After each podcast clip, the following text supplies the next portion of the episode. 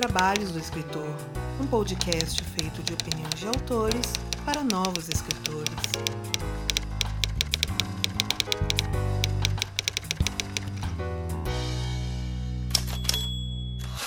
E esse podcast é dedicado nominalmente aqui no episódio aos nossos apoiadores mais que especiais, que são o Rogério Macedo, Daniel Flador Rossi, Rodrigo Pontes, Daniel de Paula e Ricardo Balbino de Souza. E se assim como eles você quiser contribuir para a continuidade desse projeto, faça sua parte através do orelo.cc barra os 12 trabalhos e torne este podcast mais digno dos seus ouvintes e mecenas.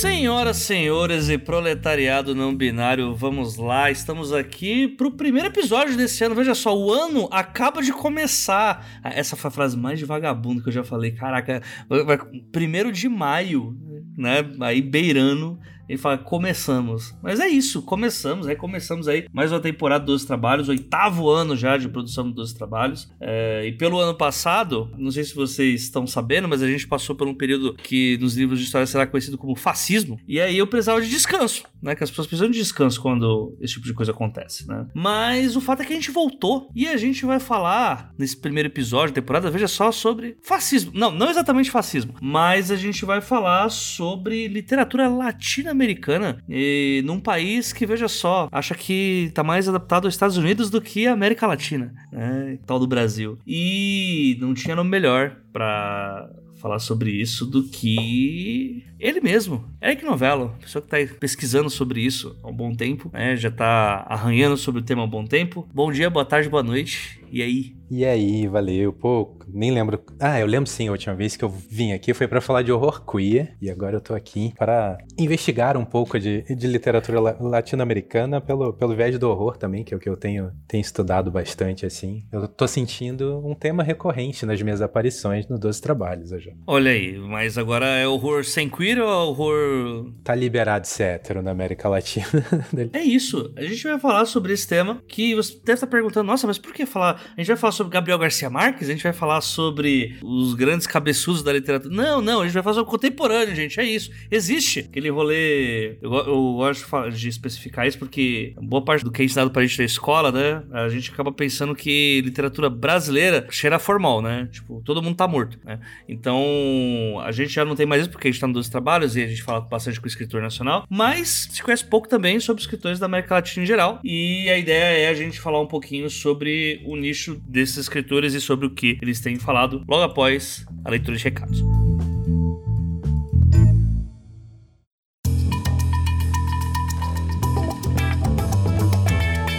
Bom dia, boa tarde, boa noite, senhoras e senhores, proletariado não binário. Estamos aqui para falar agora dos recados da semana. Primeiramente, para comemorar, veja só, estamos aqui comemorando palmas. Ah, não, eu tô editando e não vou pôr palma, não. Não dá, a né, coisa tá difícil, gente. O episódio tá saindo na madrugada de terça para quarta, porque eu tive que trabalhar no dia trabalhador, então também não vou pôr palma aqui na edição, né? Tem que ter dó da mão de obra precarizada, que é o, o empreendedor de si mesmo aqui, né? Explorador da própria própria mão de obra. É, mas só faço isso quando os outros não estão a explorando. Então, imagina aí que teve palma. Porque nós batemos as metas, gente. É isso. Batemos as metas que a Aurelo pediu pra gente pro primeiro mês. A meta ela consistia a gente ter um mínimo de 20 apoiadores no podcast, para eles praticamente dobrarem os nossos faturamentos aí com pelo menos 10 reais é, que foram feitos. Então, muito obrigado a todas as pessoas que estão migrando do Catarse para Aurelo, do Padrim para Aurelo Aurelo. Tá sendo muito importante isso pro podcast, principalmente porque, como já disse em outros episódios, é uma plataforma que tá prometendo pra gente passar dados de uma forma melhor do que as outras plataformas passavam, né? Então, eu quero diminuir o tempo que eu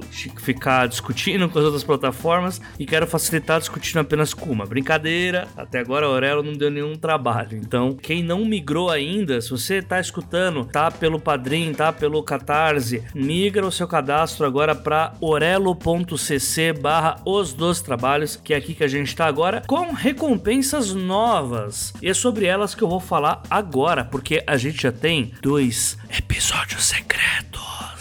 Acontecendo. A gente já tá gravando sempre quando a gente gravou Eis a Questão ou quando vem alguma, algum inside aí na cabeça, a gente fala sobre os episódios secretos e tal. É, então a gente já tem episódios secretos no ar e você tem eles a partir do apoio de 20 reais, veja só, um pastel e caldo de cana aí no período da inflação brasileira, você já consegue escutar os nossos episódios. Então é simples, vai lá no orelo.cc os dois trabalhos e faz o seu apoio, né? Além dessas recompensas, a gente tem a possibilidade de vocês assistirem as gravações do episódio do Ex a Questão, do Dois Trabalhos, as que forem possíveis, e também o clube de escrita, né? O clube de escrita que a gente está programando, né? Uh, por enquanto a gravação ainda não está rolando porque eu tive alguns probleminhas com os aplicativos para a gente transmitir, mas o clube de escrita já está sendo providenciado. Inclusive, se você apoia o Dois Trabalhos na categoria que permite acesso ao clube de escrita, fala comigo, pelo amor de Deus, no Telegram, já que vocês não respondem os e-mails, mandem mensagem no Telegram pra gente combinar os dias, horários, tudo bonitinho, pra ninguém ficar sem. O clube de escrita tem como intuito a gente passar os nossos textos para outras pessoas, né? Evoluir como escritores juntos. Eu acho uma forma muito legal que normalmente eu vejo em algumas oficinas, você poder ler o texto para outras pessoas e estar tá sob escrutínio e também poder é, ver os textos de outras pessoas, aprender não só com seus erros,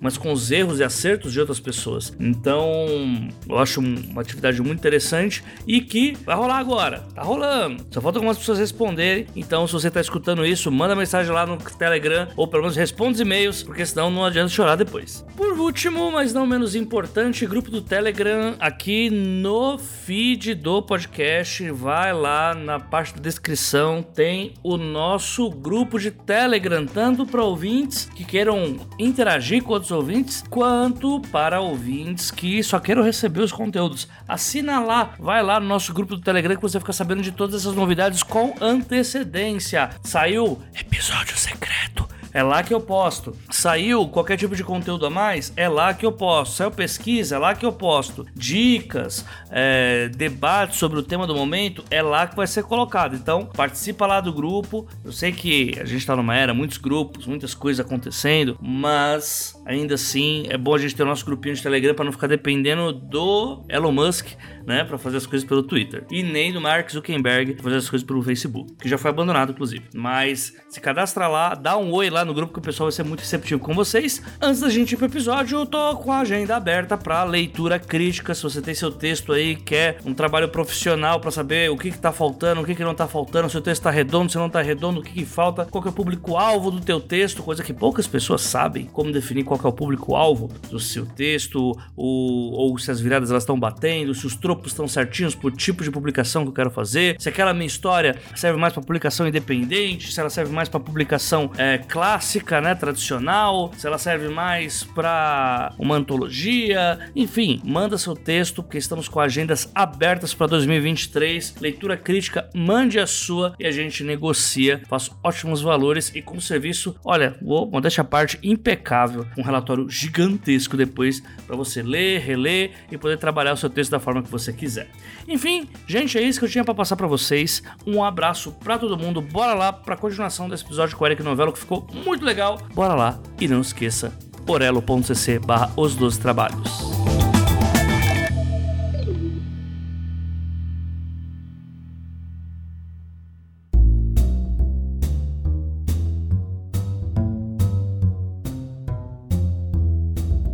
Vamos lá, Eric. A gente pegou esse assunto para falar. Eu peguei esse assunto para falar, não só porque você já estava pesquisando sobre isso, mas porque, como eu falei para você em off, eu tava conversando com o Jim, uma época, o Jim Anotsu, né, para o ouvinte não ficar perdido, sobre essa não existência, entre aspas, de uma literatura ocidental, né, que hoje o que a gente tem sobre, que é dito como o ápice da literatura ocidental, só se fala sobre a Europa, tal como qualquer síndrome de colonizador, né, uh, os europeus vão falar sobre si mesmos e, bem, a gente que se foda, né, a gente não faz parte parte do meio literário, a gente não faz parte do, da, do ciclo de filosofia e pensamentos que permeiam aí o nosso cotidiano. E aí, por conta disso, a gente tem uma literatura latino-americana, de África, meio que acaba entrando um pouco no conhecimento das pessoas e a gente tem como esse ideário é, a literatura que os nossos colonizadores pensavam, né? Então eu queria que você falasse pro pessoal, assim, o, o que levou a essa pesquisa, esse interesse na literatura latino-americana, principalmente a parte contemporânea, né? Já que normalmente quando a gente vê o pessoal falando sobre esse tema é para falar sobre os grandes clássicos aí do realismo mágico e não sobre o que tá rolando hoje, né?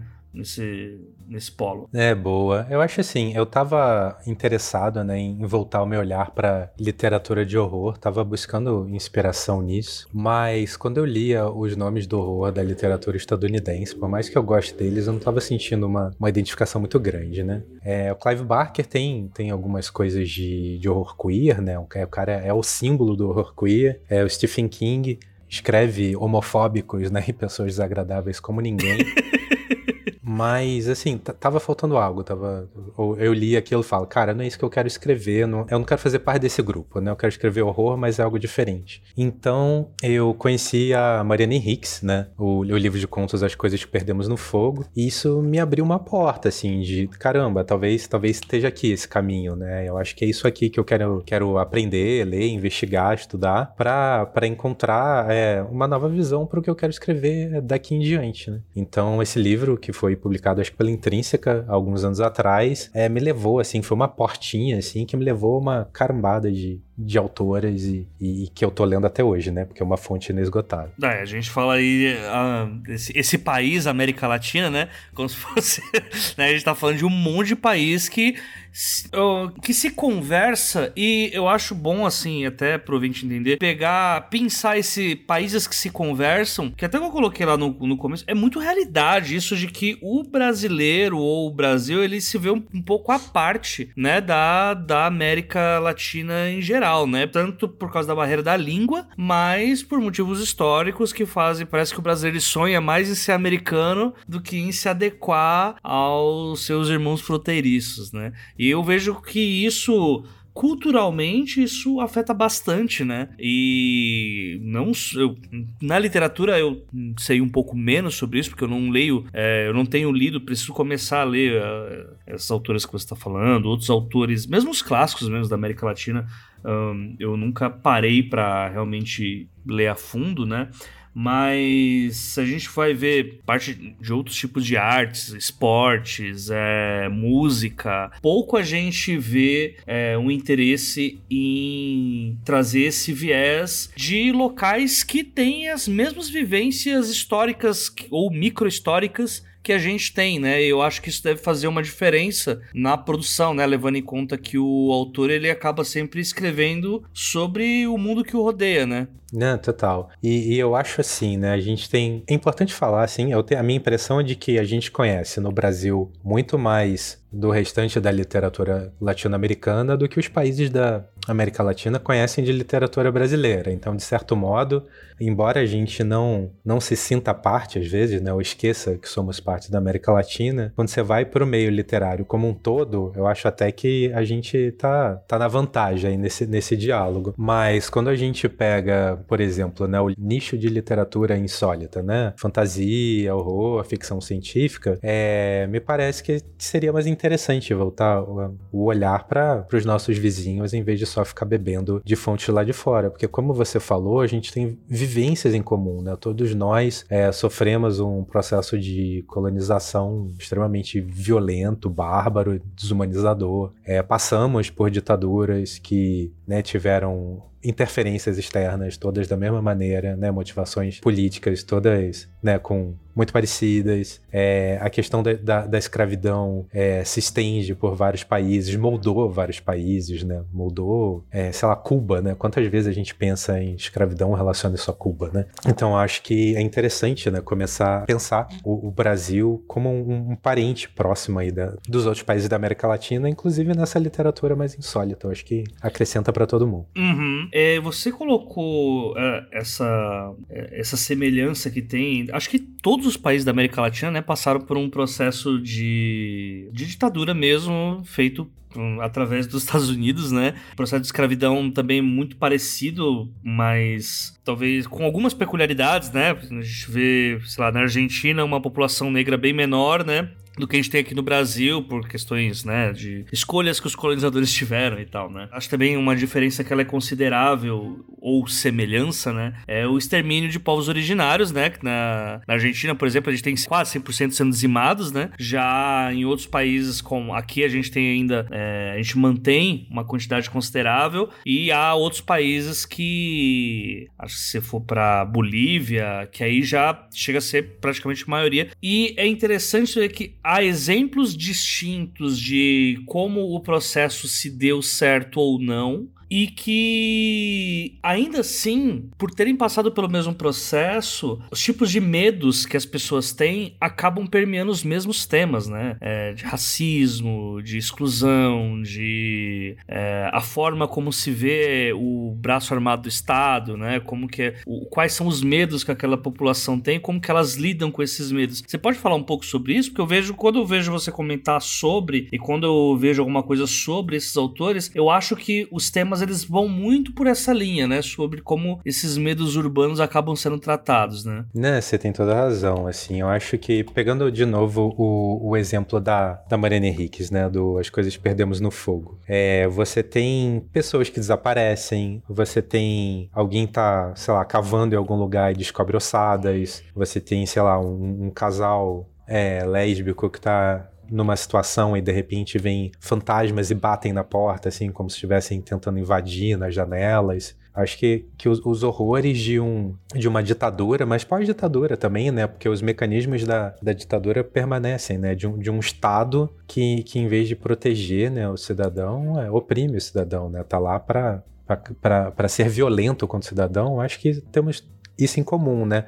As pessoas vão, vão usando isso de, de maneiras diferentes, mas assim, você pode puxar mais para o fantástico, você pode colocar é, mais discretamente. É, a Dolores Reis, eu acho que ela é argentina também, ela tem um livro chamado Come Terra. E assim, ela. Já ouvi falar. Já, é, Come Terra é o nome da, da personagem principal, o que já é muito legal, porque assim, ela não tem um nome, então é um nome dado por outro, né? Que é uma coisa muito, né? O colonizador é, classificando, uhum. né? O, o, o que ele está entrando em contato. E assim, ela, a, a, mãe dessa personagem, ela é assassinada assim brutalmente. Então você já entra na, na questão do, do feminicídio, que também, né? Dessa misoginia que leva à morte, né? Que atravessa todo o, o, nosso continente, né? E essa menina, ela tem um dom de que quando ela come a terra, literalmente, né? Comer a terra, uhum. em que uma pessoa passou ali antes de desaparecer, é, ela, ela consegue rastrear essas pessoas, ela consegue ter informações do que aconteceu com essas pessoas. Então, você, você tem toda, toda essa história de, de investigação, você tem a mãe dela que foi assassinada, é, se eu não me engano, pelo pai, mas posso estar confundindo. Você tem essa coisa de, de uma terra que conta história de cadáveres, né? A gente sabe que tem vários corpos por aí não identificados até hoje. É, a gente sabe que violência policial, ou mesmo guerra de tráfico, essas coisas, desova corpos que nunca vão ter um, um enterro ali, um, um encerramento, né? Junto com a sua família. Uhum. E, e, e, traz isso por esse viés, assim, que não é fantasmagórico, mas certamente não é realista, né? Eu acho que dá para usar de várias maneiras. E, e, é impressionante como vários livros têm essa violência em comum, vários, assim. É, eu não sei se eu entendi muito bem o ser fantasmagórico, só que não. Você pode ter, é, ser um pouco mais claro? Até porque eu acho que é aí que tá a. É, eu, eu não. Sabe quando você eu, eu sei o que é, mas eu não consigo definir muito isso em palavras. Porque, assim, eu vejo, quando eu faço um. O comparativo que eu sempre faço uh, do nosso meio literário atual é sobre a, o que eu reclamo da literatura da galera da classe média de São Paulo, principalmente, mas da classe média de todos os estados, que eu acho que, uh, mesmo quando muda o estado, você vê muito a, a classe da pessoa no que ela escreve, e essas histórias elas têm muitas semelhanças, porque a classe média tem uma mania muito estranha de tentar imitar a alta classe de uma forma hum, um pouco menos brega, ou tentar parecer com o americano. É, é um, não sei, é, é, uma coisa que eu, eu vejo de, de longe, assim. Eu vejo os mesmos costumes e quando você vai pra um bairro rico de qualquer estado, você, parece que o sotaque vai se perdendo, apesar dele estar lá, tá ligado? É como se fosse o, o, o pacto da classe média, ela sempre tá ali é, com um modo de um modo de operar um com os outros, como se fosse um, um código às escondidas, sabe? E aí quando eu, eu, eu faço esse comparativo motivo de que, às vezes, uh, quando eu vejo a diferença de alguém que é um autor periférico escrevendo, o nosso cotidiano ele é de terror e o dessa galera não é. Só que, mesmo quando a gente não tá escrevendo terror, sabe? Tipo, eu, eu não sei se existe uma palavra para isso, mas sempre me vem esse exemplo na cabeça quando eu vejo você falar sobre esse tema, sobre essas coisas que ao mesmo tempo podem ser fantasmagóricas ou não, sabe?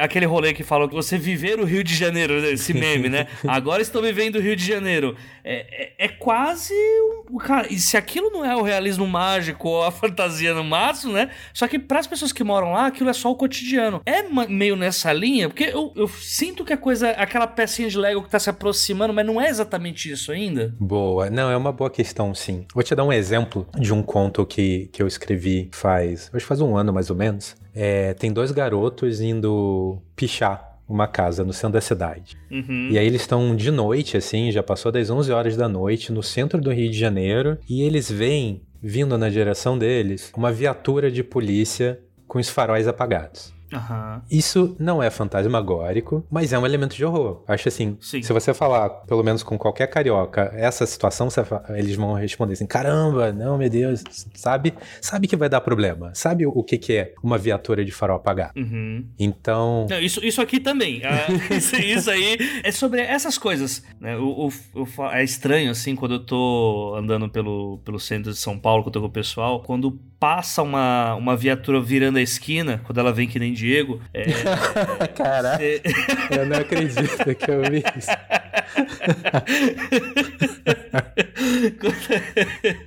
o pessoal não liga. Pra mim já é uma viradona de pescoço assim na hora, porque a gente tem que. Tipo, eu cresci no lugar que você tem que estar atento quando a polícia passa. para saber qual que tá sendo a intenção daquela galera. Se eles vão passar devagarzinho, se eles vão passar te olhando, se eles vão passar rápido, que aí quer dizer que tá acontecendo alguma coisa. Eu, eu acho que é, é, meio nisso assim que você tá falando, né? Porque a, no caso, que você nem. No, dependendo do caso, você nem precisa estar tá fazendo, entre aspas, coisa errada, tipo, tá grafitando, né? Não, total. E assim, é você. Mas continua, por favor, desculpa ter atrapalhado. Eu acho que é assim, nós sabemos que o horror não precisa estar necessariamente no sobrenatural. Acho que isso é, uhum. isso é um ponto. Tem outra questão também que é você pode explorar o horror como gênero, né? Como as ambientações. E você pode usar o horror é, como uma ferramenta ali, um jeito que você constrói para causar medo ou uma inquietude, um incômodo em alguém. É, uhum. Por exemplo, tem um, um, conto que agora é assim já ficou muito famoso da, da Maria Fernanda Ampuero no Rinha de Galos, que é a personagem ela cuida ali de uma rinha de galos, onde você vê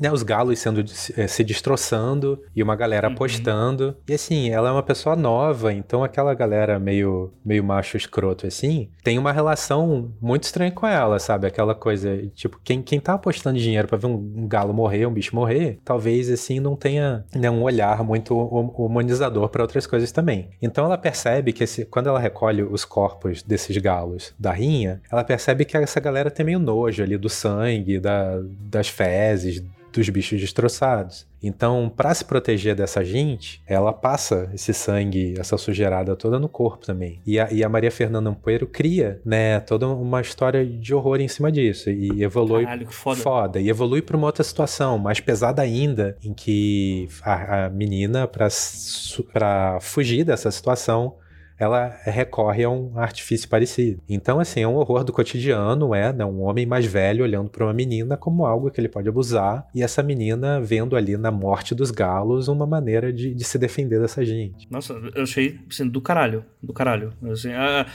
me remete muito àquele papo que a gente teve lá no, no, no episódio de horror queer, né, de você falar sobre é, essa coisa de você, você ser o monstro Né? Exato. Você tá narrando praticamente a criação de um monstro clássico, esses Jason, Fred da vida, só que dando sentido para essa criação com base em não é o problema não é a criatura que tá é, se criando, mas o cotidiano de horror é quem cria essa criatura por ser algo criado para sobreviver a esse horror, ela acaba sendo pior ainda, né? Ou Depende do que, que é dito como pior, né? Não, exato. Você precisa sobreviver àquela violência de alguma maneira, né? Você pode abraçar a sua própria monstruosidade numa história de vingança, ou numa história de resistência, que é o caso desse conto. Eu vi recentemente um filme chamado Medusa, um filme brasileiro de horror, hum. da Anitta Rocha de Silveira, que é um grupo de meninas evangélicas que sai durante a noite, né, um grupo grande, assim, mascaradas, para punir pessoas que não, não seguem ali uma, uma vida que elas consideram de retidão, segundo os mandamentos da igreja. É um, é um filme de horror também.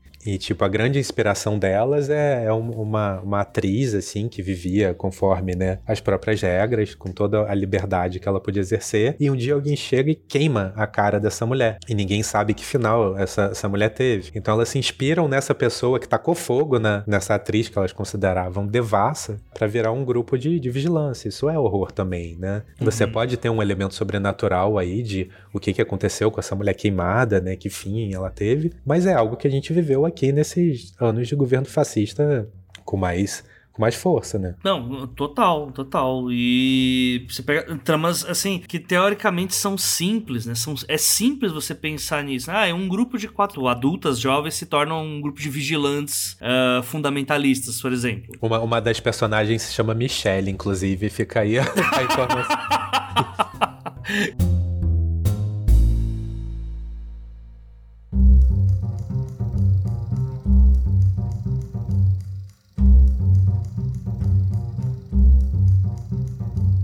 Cara, eu, eu tô, assim, bastante fascinado, na real, porque é, é, muito mais interessante quando a gente vê os exemplos que podem ser usados, né? Porque quando a gente vê o diferente, a gente percebe o quanto que a gente faz igual. Total. Né? E o quanto que a gente chupinha coisas dos Estados Unidos, né? Do que a gente recebe de soft power. Tava vendo esses dias, o pessoal tava falando, ah, fantasia urbana sempre é um John Constantine, tá ligado? É, investigando algum caso aqui no Brasil, saca? Uhum, uhum. E, cara, essa coisa de. O Constantine me pegou muito, apesar do. Da, da gente ter. Eu acho que a, a criação do Constantine é inglês, se não me engano, né? É inglesa, né? Não americana. Mas, enfim, grande, grande boa diferença, né? E quando você começa a ver outras formas de se fazer é, esse tropo de. Porque essa coisa do o investigador não é uma coisa brasileira, né? Não é uma coisa tão. É, essa coisa do detetive particular. É, é coisa para quem tem grana, isso, né? Não é a nossa situação aqui, né? Aqui, provavelmente, esse Constantine seria mais ou um delegado ou um miliciano, ou sei lá, um, um cara que trampa no Ministério Público, né? É. Um... A fantasia urbana, ela vem muito da literatura noir, né? Uhum. Então você tem o cara, né? Tem todo um jeito de narrar e tal. A literatura brasileira que, que pegou a literatura policial e adaptou para cá, tipo Rubem Fonseca e outros assim, uhum. botou um, uma malemolência ali, um, um jeitão que deu certo até. Mas geralmente, quando a gente pensa em fantasia urbana, urbana, a referência acaba contornando, né? O policial brasileiro indo pro, pro noir original lá de fora, né? Não que o Constantine não seja um personagem maravilhoso, vamos deixar isso claro. Sim, sim, sim. Não está sendo colocada em dúvida que a qualidade, né, da, daquilo que é feito, mas esse processo diário de desapego que o escritor tem que ter, de cada vez mais olhar para o lado e retratar o mundo que ele vive, né? Porque no, no fim é isso, né? Você olhar mais para o mundo que está ao seu redor e um pouco menos do que é enviado para você, que seriam essas vitrines de outros locais, né? Porque é, eu tava. Foi engraçado, eu tava fazendo uma revisão, uma leitura crítica esses dias de um, de um conto. E chegava uma hora que o conto ele é, ele começava a fazer uma contagem regressiva porque um personagem estava fazendo uma ligação para a polícia E aí ia fazendo uma contagem regressiva e esse personagem ele ia narrando as coisas que ele ia fazer em, antes da polícia atender. E eu fiquei muito curioso, assim, eu falei, cara, não tô entendendo o que, que é essa contagem regressiva. Aí a pessoa falou pra mim, não, é que eu joguei no chat GPT como que é o procedimento de você ligar pra polícia, porque eu não ia ligar pra polícia pra encher o saco dos caras pra falar sobre E eles me passaram que é assim que funciona. Aí eu fiquei assim, Meu Deus. Cara, eu não sei se em algum país existe a obrigatoriedade de você da polícia atender o telefone em 10 segundos, mas no Brasil definitivamente não é assim, tá ligado?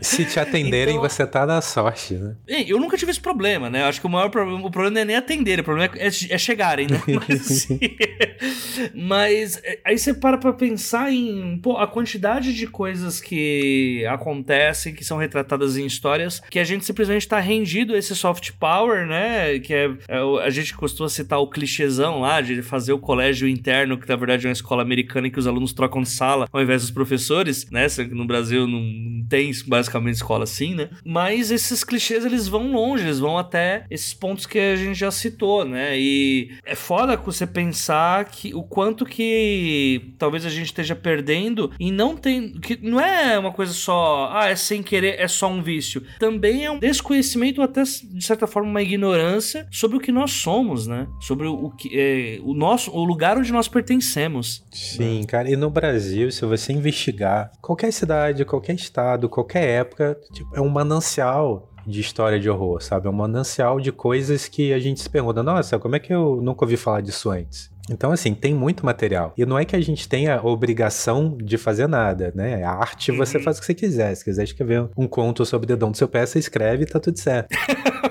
Mas eu acho que quando você pensa, né, o seu projeto literário como um todo, dá para considerar essa opção, né? Dá para pensar um, né, no, na realidade do seu país, ou simplesmente pensar assim em preencher lacunas, né? Tipo, quais são as lacunas que a literatura que eu leio não ocupa, né? Quais são os espaços que estão vazios e por que que esses espaços estão vazios? De repente, tem um assunto interessante ali para investigar e criar uma história em cima. Uhum. Eu acho que eu vou até ir um pouco além eu acho que não é que é questão de obrigação, mas se você tiver um conhecimento a mais sobre o local que você pertence, eu acho que é inevitável que você vai começar a olhar para o ofício de criação de histórias diferente de como você olhava antes. Né? Vamos colocar uma coisa aqui: o, o, medo do escritor de ter a sua história plagiada, né? que no fim é só um monte de gente bebendo das mesmas fontes, escreve, e aí acaba que a coisa vai se replicar. Se você tiver mais conhecimento conhecimento sobre o, o, local que você pertence, ou sobre a cultura do continente que você tá, ou sobre histórias fora desse mainstream que é contado o tempo inteiro, automaticamente a sua visão vai se expandir para contar coisas novas e é mais difícil ainda de ser copiado ou de, por coincidência, alguém escrever sobre o mesmo tema que você, né? Sim, e tem uma questão também, né? Se você é escritor, especificamente,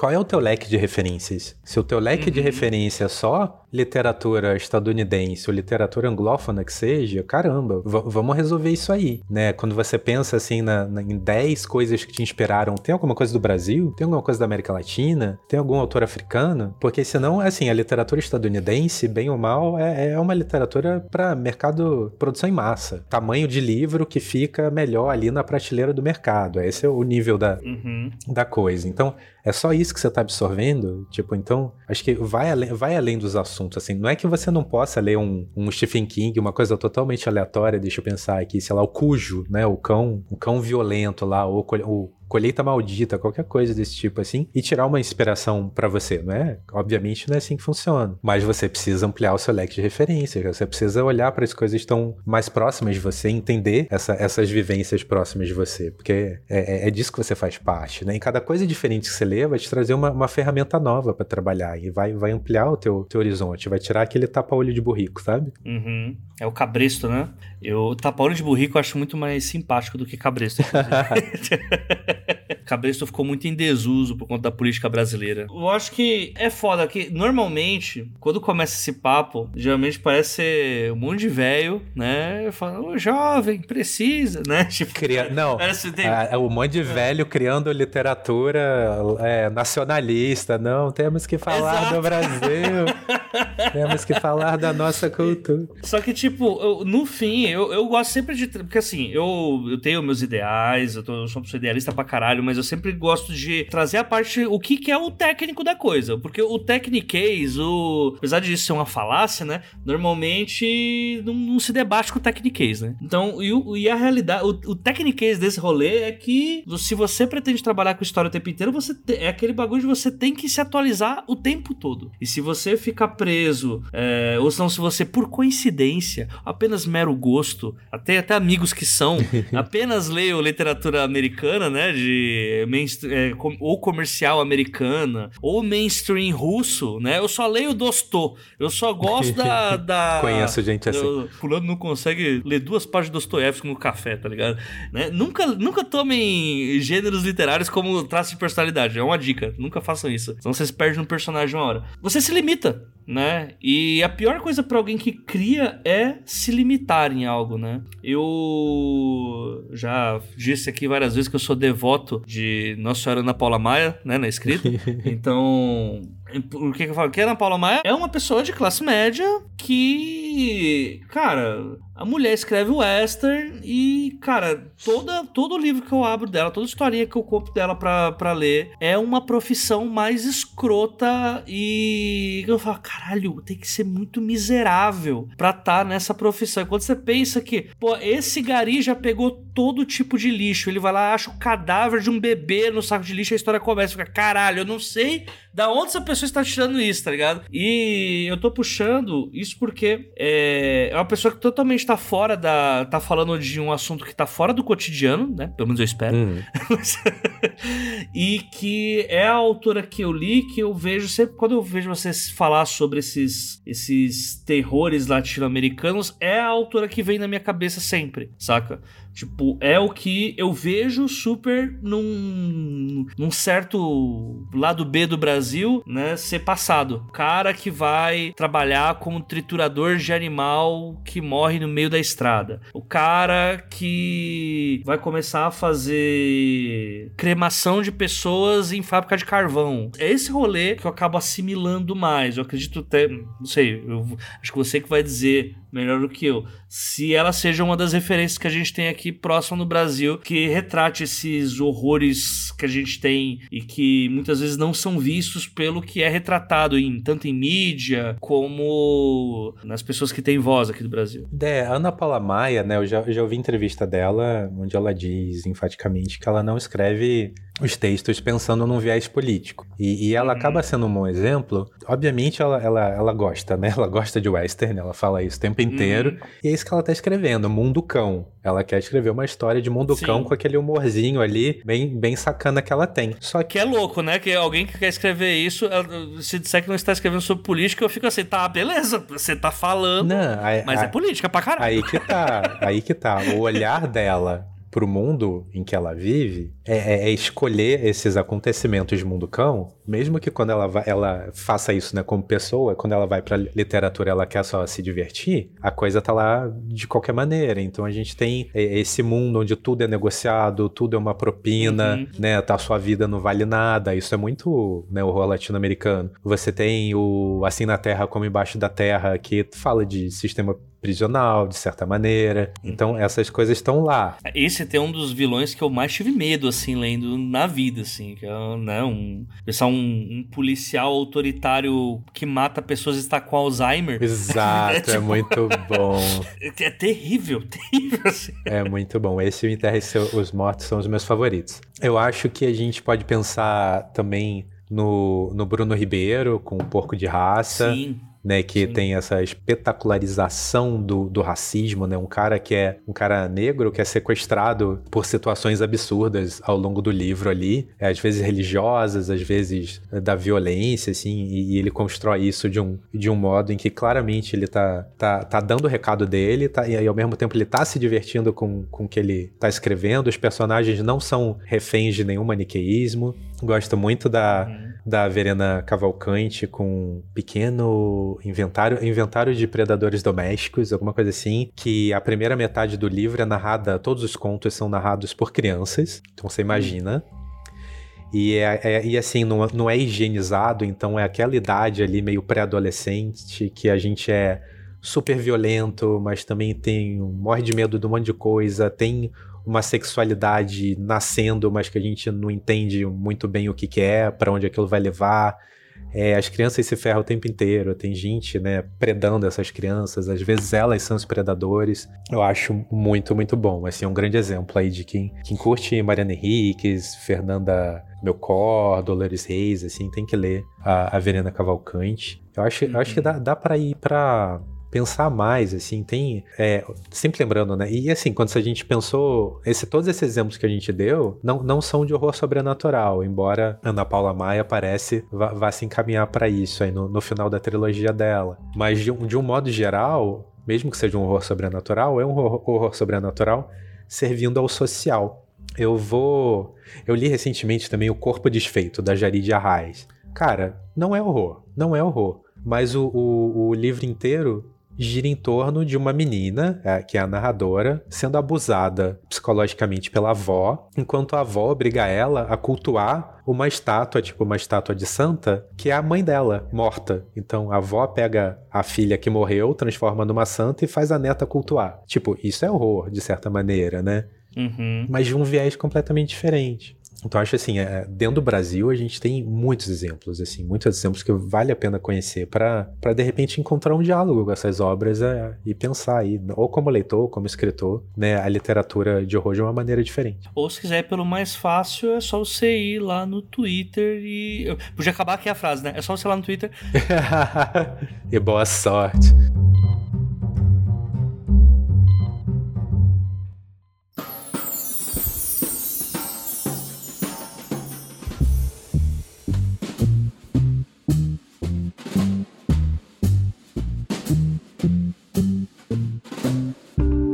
Velho, eu tô escrevendo contos, né, que se passam no Rio de Janeiro e tem esse viés de horror, embora eu sempre caia pro sobrenatural, porque é a minha coisa. Uhum. Nossa, é história que não acaba mais, assim, meu arquivo é, é infinito, assim, infinito. Tem aquele vídeo maravilhoso, tá tendo um... Cara, tá acontecendo alguma coisa na rua, acho que tá tendo uma treta, o pessoal tá saindo na porrada no meio da rua, o cara tá gravando, tá tendo um pôr do sol ali de fundo, ele só vê o celular indo assim pro sol, aí ó, isso aqui é o Rio de Janeiro, essa beleza aqui não tem São Paulo. Falo, Caralho, irmão!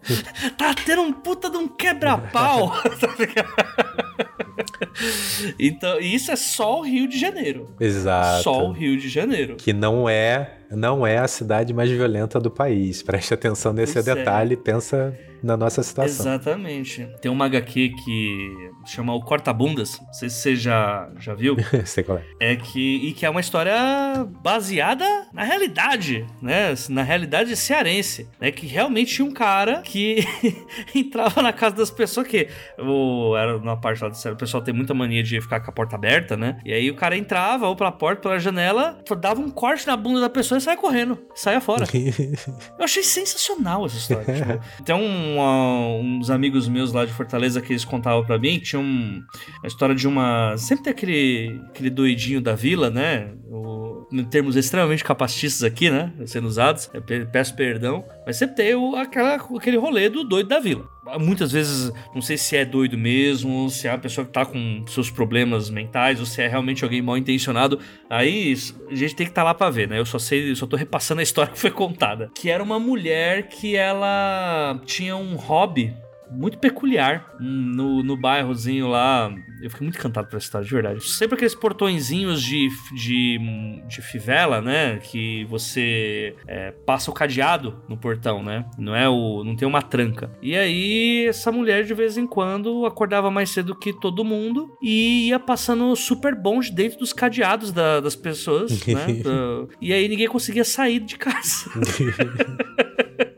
Assim, são coisas que só, só o Brasil explica, assim, só o Brasil. E tem muito material para se fazer coisa, né? Muito material. Não, demais, cara. Quando você pensa no Maranhão ali, aquela, o, o quanto a galera sofre com, com né, grande, grandes agricultores e expulsando quilombola, uhum. jogando agrotóxico em cima das pessoas, igual. Curiosamente, do mesmo jeito que aconteceu em, em, em em política americana de, de combater plantação de coca em outros países, né? Tipo, tudo muito hum. parecido e toda essa, essa, enfim, né? Violências mil, assim, a gente pensa o que indígenas passam até hoje com, com garimpo que acabou de acontecer, né? É. Uhum. é não só indígenas, né? Pega a Mariana, como foi, né? Mariana Brumadinho. Pô, total, mais, mais, mais um, um, um pensamento aí que dá para pensar cidades que desaparecem, né? As cidades desaparecem uhum. é um horror muito constante do Brasil, né? Pessoas envenenadas por, por agrotóxico que não podem amamentar seus próprios filhos, sabe? Pensa o, o absurdo disso, né? Eu acho que não faltam exemplos assim né? Tem o. A gente tem. É que no Brasil, assim, no, no Brasil a gente tem tido muita essa moda agora de, do true crime, né? Chegou muito, né? Mas a Daniela Arbex, ela, trata, ela pega muito bem esses casos, né? Pra retratar documentalmente, né? Tanto o, o Todo Dia Mesma Noite, né? Que é o caso da Boate Kiss, que você fala, pô, o Boate Kiss é um caso muito triste, né? Mas quando você vai ver qual é o caso a fundo, você fica revoltado, né? Com como que aquilo aconteceu. Uhum. Ou o Holocausto Brasileiro também, que fala lá daquele, daquele aquele sanatório em Barbacena, que era um campo de concentração no Brasil, né? Era levado inimigos políticos, a, uma campanha de higienização da sociedade, assim, que bota o, o alienista do Machado de Assis no chinelo, assim. É demais, demais. Mas é, é isso, é isso. Eu acho que no que não falta mesmo é. Assim, história, a gente tá falando só de coisas até que são bastante conhecidas no, no meio do Brasil, né? Eu, e sempre bom né? Falar sobre o, a grande treta dos hipopótamos da Colômbia também, né? E isso é o, um realismo mágico indo para horror, horror florestal. Não, demais, né? Esse exemplo é muito bom. Acho que eles estão tentando, né, despachar os hipopótamos, vão finalmente conseguir. A galera começou a ficar amiga dos hipopótamos lá, só o, o animal que mais mata humanos no planeta. Exato. Pro ouvinte que não sabe, né, o pessoal, não sei se vocês sabem, teve um cara na Colômbia chamado Pablo Escobar. Pablo Escobar se tornou talvez o homem mais rico da América do Sul por um tempo, muito provavelmente, né? E ele começou a fazer, né? Ele como o cara do... Inclusive, é, indico, assistam Narcos, né? Narco Wagner Moura tá muito bom. É uma boa retratação do que é o Pablo Escobar. É, ele começou a montar um zoológico, né? E aí, quando... Não sei, spoiler, tá, gente? O Pablo Escobar morreu, né? Não foi bonito. E, bem, os animais ficaram, né? E aí, ele tinha trazido três hipopótamos diretamente de África, né? E, bem, esses hipopótamos se alojaram lá nas florestas e foram procriando, né? E a, o, quando viralizou esse fio no, no, Twitter, que virou reportagem, virou tudo, já se tava em pelo menos 100 hipopótamos, estavam destruindo tudo. Tinham pessoas adotando o que eles achavam que eram mini porcos e levando para casa, até a hora que o porco começava a crescer, eles descobriram que na verdade era um hipopótamo. e tá sendo um problema de calamidade na América do Sul, né? Eles estão tentando exportar os hipopótamos para quem quiser um hipopótamo. Se você quiser ter um disco hipopótamo pra você. Cara, nada nessa. Nada assim nesse, nesse rolê é normal, é. Desculpa. A América Latina, ela, ela é uma experiência de surrealismo, assim. Do, do, início ao fim, né? Acho que todos os países não conseguem escapar disso. Não. eu não consigo. Quando, quando entra essa história do hipopótamo do Paulo Escobar, eu perco tudo. Eu perco tudo. Mas porque, além de tudo, a gente teve um papo bem legal, que já estamos em 50 minutos aqui de, de gravação e dá para fazer muito mais ainda. Mas o ponto é, se você quer um pouco mais desse tema, agora você tem opção. Olha aí, ó. Porque o convidado, Eric Novello, está fazendo um podcast, olha só. Olha aí, ó. E o podcast, qual que é o assunto desse podcast, Eric? Conta um pouco pra gente o que, que é, o que, que é que você tá tramando lá, como se eu não soubesse, né? Já que eu sou o editor. Mas enfim, acho que é melhor você para resumir do que eu. É, então, eu tenho alguns anos uma newsletter chamada Encruza Criativa, que é onde eu comento de coisas que me inspiram simplesmente. E eu resolvi transformar isso em podcast através do, da seguinte lente, da seguinte chave. É investigar assombrações e o horror social em narrativas brasileiras, principalmente a literatura, né, para puxar a sardinha para o nosso lado e também por ser o, o mais fácil né, de acessar nesse momento. Mas uhum. mais adiante eu quero, enfim, trazer o nosso cinema também, que, que às vezes é pouco comentado é, por essa lente. Porque eu acho que a gente tem é, toda uma, uma, produção aqui acontecendo que de, de maneira, maneira esparsa, assim, não, não é um, um, um, movimento coeso, né? Pessoas que se uniram para falar, vamos escrever desses assuntos. Mas de repente esses assuntos estão ficando mais presentes e de maneiras diversas dentro da nossa, nossa produção literária e produção né, de quadrinhos também, cinematográfica. E eu quero explorar um pouco isso, né? Investigar no sentido não de, de chegar a uma conclusão, né, não só acadêmico, mas investigar como leitor e como escritor também, para registrar conversa com, com esses autores, né, com as pessoas responsáveis por essas obras e, e deixar isso assim para o futuro e para plantar a, é, a pergunta, né, ou questões aí na cabeça de outras pessoas também. Uhum. E acho que vale dizer que muito do que a gente conversou aqui nesse episódio, vocês vão encontrar em vários episódios lá que o Eric estiver gravando, né? Acho que dá para até dar uma palhinha, né? Você citou sobre o essa coisa da desse terror que são. Que é uma coisa que, inclusive, eu fiquei conheci, eu conheci por causa da convidada, né? Que é essa coisa da, das cidades que somem. Eu não conhecia esse conceito, de verdade. Eu nunca. Uh, é algo que eu não imaginava que acontecesse, né? Que acontecia. Uma cidade simplesmente sumir do mapa, virar uma cidade fantasma. Eu achava que era coisa de, de americano, coisa de. Você vai no YouTube e coloca lá vídeos de cidades fantasmas, você fica meio assustado, assim. E ter isso no Brasil. O Eric chamou a Aline Valek, né, para gravar sobre o Cidades Afundam em dias normais e, porra, eu acho que é um episódio que ele acaba condensando muito do que vai ser esse podcast. Queria até, tipo, essa primeira temporada assim que você vai trabalhar, Eric, ela vai ser toda focada em que linha? Eu quero investigar diferentes tipos de assombração. Então, por uhum. exemplo, Aline Vale, que é uma cidade fantasma, mas a gente pode ter um livro narrado para um morto, a gente pode ter é, um livro narrado por um espectro, a gente pode ter o caso da Jaridia Rai, se eu, se eu tiver o prazer de falar com ela, né? É um culto a uma mãe morta, né? Eu, eu acho que dá para Eu quero explorar essas assombrações assim de maneiras diferentes. Foi, foi algo que me veio muito na cabeça, eu acho importante é, registrar aqui, fazendo os cursos da APPH com o Fernando Silva e o André Araújo, assim, eles os cursos voltados para literatura latino-americana, que foram hum. me ajudando assim a, a, encaixar as pecinhas e falar, cara, eu quero, quero trazer isso para mim também, né? Pra, pra, só que pelo viés da, da literatura brasileira. Se as coisas andarem, se as coisas andarem, eu quero começar a tabelar com, com literatura latino-americana e literatura vinda do continente africano ali, que eu, mas ainda me falta esse conhecimento, mas eu acho que as coisas se conversam demais. Essas assombrações e o horror social estão presentes é, em, em, em todos esses países países que, que formam o Brasil. É isso aí. Então você, toda quinzena diferente, você vai ter um horror diferente para te assombrar. Aqueles, né?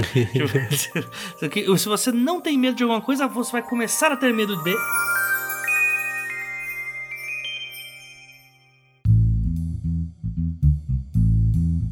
Eu achei muito válido chamar o Eric pra gente ter esse papo aqui, até para poder direcionar você que tá ouvindo a gente pra lá, porque o conteúdo tá bem legal. E eu vou pedir pro Eric fazer o jabá dele e como que o pessoal faz pra encontrar a Encruza Criativa nos agregadores e tudo mais. E, enfim, como que vai funcionar esse tipo de publicação aí, Eric? Opa, primeiro de tudo, vocês podem me encontrar em ericnovello.substack.com. Lá você assina a newsletter, onde eu vou divulgar os podcasts por lá também e aproveitar e complementar com outros materiais. Você tem um arquivo rico lá de edições anteriores para pesquisar. O podcast vai estar tá em todos os agregadores streamings que eu conseguir é, registrar, assim. Eu, eu sou um, um, noob do mundo dos podcasts, mas eu, eu, quero me espalhar. Então, Spotify, Deezer, Apple, acho que eu, eu vou, vou tentar tornar o mais fácil possível para todo mundo que ouvir podcast. A ponto de que possa falar em qualquer agregador. Em qualquer agregador. É o meu sonho é poder falar essa frase. Eu estou a alguns passos dela, mas o meu sonho é chegar lá. Por enquanto, acho que dá pra falar em qualquer agregador, menos no Aurelo.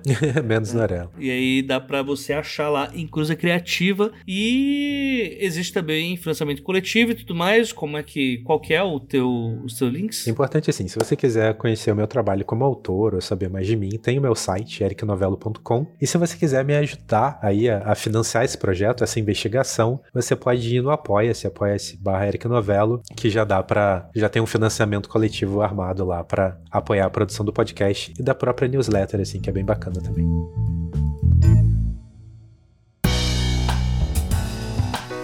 Esse podcast acontece graças ao trabalho de várias pessoas. Identidade sonora, Lauro Cossilba e Yara Teles. Parte técnica, Luiz Beber. Gravação, pauta e edição final, Projota Oliveira, este que vos fala. Obrigado por acompanhar e até a próxima quinzena. Tá bom, Eric. Então, assim, você tá querendo me dizer que a partir de agora, pra gente escrever, a gente tem que se filiar a um partido. pegar a sua foice e seu martelo, botar um boné do MST. que assusta muita gente aqui no meu prédio, com certeza. Exatamente, exatamente. E uma, uma foice na mão, um martelo na outra e escrever com uma caneta na boca. É isso. é isso que. Esse que é o, o horror latino-americano. É isso. Pô, não, acho que é, isso é importante de, de falar também, assim, que a, a Mariana Henriques, né, ela diz que o horror é uma ferramenta para transmitir o medo, não com essas palavras, tá, gente? Faz tempo que, que, eu, que eu vi essa entrevista. Mas o horror é uma ferramenta para transmitir o medo, mesmo para quem não viveu aquela situação que você está retratando. E eu acho bacana ter isso em mente quando você for trabalhar a tua história, assim. É, você tem que assustar o teu leitor, independente da vivência dele. É, se o cara tá acostumado com uma polícia que participa da, da parada LGBT fazendo coreografia todo ano, e ele lê o teu conto sobre uma polícia que mata, ele tem que sentir medo daquilo também. Então eu acho legal uhum. é, criar essa atmosfera do terror, encontrar as maneiras de, de construir a história para que ela assuste todo mundo, mesmo quem não tem aquela vivência, né? Não, não vamos deixar também a arte é, refém de um discurso, né? O discurso pode fortalecer a arte e uma coisa trabalhar para ajudar a outra ali, né? Em sinergia. Não, e, ah, e assim, é, é, muito, é muito doido. Isso que, é, aí eu acho que acaba caindo. É, é bom falar porque a gente tá num podcast de escrita, né? E tem muita. Para nossa audiência rotativa, tem muita gente que não deve ter ouvido os outros episódios de, de terror, horror, mas acho que sempre vale, assim, a gente. Fundamento básico de terror e horror. Não adianta tentar botar medo em todo mundo né? Tipo, como que eu posso dizer isso de uma forma mais simples? Não adianta você fazer o terror inominável, coisa que o, o Lovecraft fazia. Esse é o, é, é, o terror inominável. Isso aqui é tão terrível que não tem nome. E aí você imagina o leitor lendo isso, meu Deus, estou morrendo de medo dessa coisa que não tem nome. terror é terror e horror, né?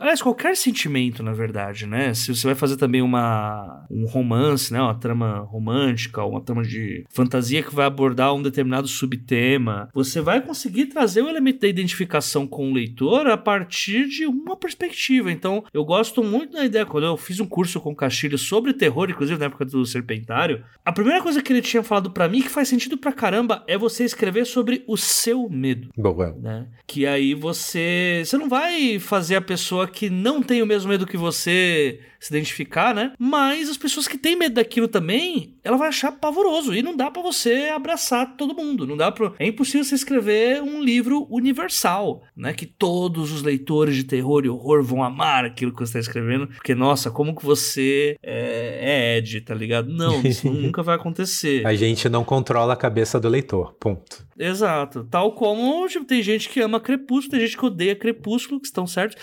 Desculpa, mas a, a, a real é que identificação é uma coisa muito doida, né? Que você vai conseguir ter com determinadas pessoas e outras não. É, não, a própria Mariana Henriques, né, de tanto falarem dessa questão política do horror dela, ela foi lançou um tijolão assim maravilhoso chamado Nossa Parte de Noite, que o grande horror é, é um culto, é uma entidade assim sombria e a coisa política cai para um, pra um sub, subtexto ali. Cada, cada vez que você entra naquele mundo assombroso, que aparece entidade, ou que você vai né, para uns lugares meio estranhos, assim, nossa, é, é, é assustador. Assustador, uhum. assim. Mas e você pode fazer essas associações de várias maneiras. Assim, quem cultua essa galera é uma galera, é quem cultua essa entidade é uma galera muito rica, entendeu? Então, assim, confia, confia também. Você não controla a cabeça do leitor, mas ao mesmo tempo confia nele, né? Não seja didático, uhum. constrói ele algo que, que funciona para você e, e, e, confia no seu taco, né? Não diz só que chegou uma viatura de farol apagado, isso não vai querer dizer nada, mas constrói ali uma cena de tensão, uma cena de horror em volta, que você vai conseguir transmitir o recado. É, e porque no fim das contas tudo, tudo acaba sendo político, né? Porque se você tá escrevendo sobre o seu cotidiano, adivinha o que criou o seu cotidiano? Política, né? Você pega o Tem uma. Ai, o último do Junji Ito, que foi publicado pela Dark Side, né? A HQzinha do Junji Ito. Putz, é, é uma da capa azul, gente. Vocês vão no Google e vocês acham. Eu não vou procurar agora qual é o nome, não. Mas tem um. Tem um one shotzinho lá de um. Como se fosse um, um continho, né? Que lá no. No Japão tinha essa parada de. Tinha ou tem essa parada de que você. Você não compra a casa, né? Você vai ter aquela casa por 75 anos, 70 anos. Hum. E aí depois outra pessoa tem que pegar, né? Outra, ela volta a ser patrimônio do governo, né? Então tem muita coisa que é patrimônio tombado. E aí as pessoas podem morar lá, só que por uma determinada quantidade de gerações, né? E aí ele cria uma história que a casa começa a se voltar contra a pessoa que tá que tá morando lá, tá ligado? O quanto que isso não é a realidade da pessoa do Tipo, a casa, daqui a 75 anos você tem que ir embora dela. Isso não é política, tá muito tá ligado? Bom, tipo, muito bom não necessariamente você precisa, né, uh, ser forjado no marxismo-leninismo, né, ser um grande militante do PCB, da UP ou do PSOL para escrever, né? Tipo, qualquer coisa. É só você abrir o olho para as questões que, que rodeiam, acho, né? Até porque, não, não vou falar que vai existir livro de direita, né? Tem, tem uns loucos aí que acham que faz, mas a, a, real é que tudo, é, tudo acaba sendo político independente de qual que é o seu viés ideológico, né? Mais uma questão da realidade do que do seu desejo, né? É, total, é isso aí. Senhoras, senhores e proletariado não binário. Este podcast foi editado por AJ Oliveira.